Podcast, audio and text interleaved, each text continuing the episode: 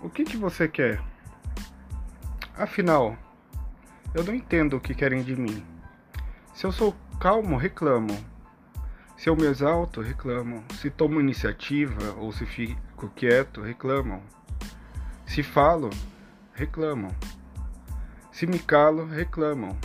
Se gasto, ou se eu poupo, ou se eu engordo, ou se eu emagreço. Se eu durmo, ou se fico acordado, se eu elogio ou critico, reclamam. O que o universo quer de mim? Muitas vezes o que Deus quer de mim. Imagine agora que você é um bicho insignificante, pequeno, e está disfarçado de louva-a-Deus. E se aproxima de uma louva-a-Deus fêmea, famosa por devorar seus parceiros sexuais. Mas você não sabe se a máscara que você está usando é masculina ou feminina. Esse é um exemplo de Lacan para ilustrar a ansiedade, a ansiedade em relação ao desejo do outro. Quando não sabemos o que somos para o outro ou o que ele quer de nós. E mesmo assim, temos a sensação de que o outro quer algo de nós. Esse outro pode ser seu amigo, sua mãe, seu pai, sua namorada, sua esposa ou sua chefe. O que você quer de mim?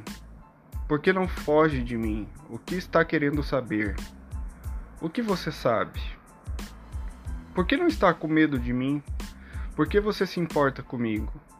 Diz a música Bury a Friend de Billie Eilish filósofo esloveno Slavoj fala sobre como a psicanálise é mais herdeira da noção judaica da alteridade radical do que da unidade com o divino ou autoconhecimento oriental.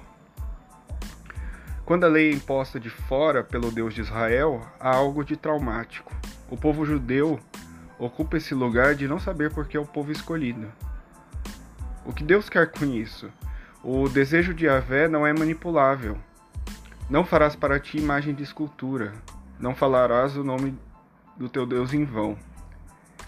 Este é o início do pacto.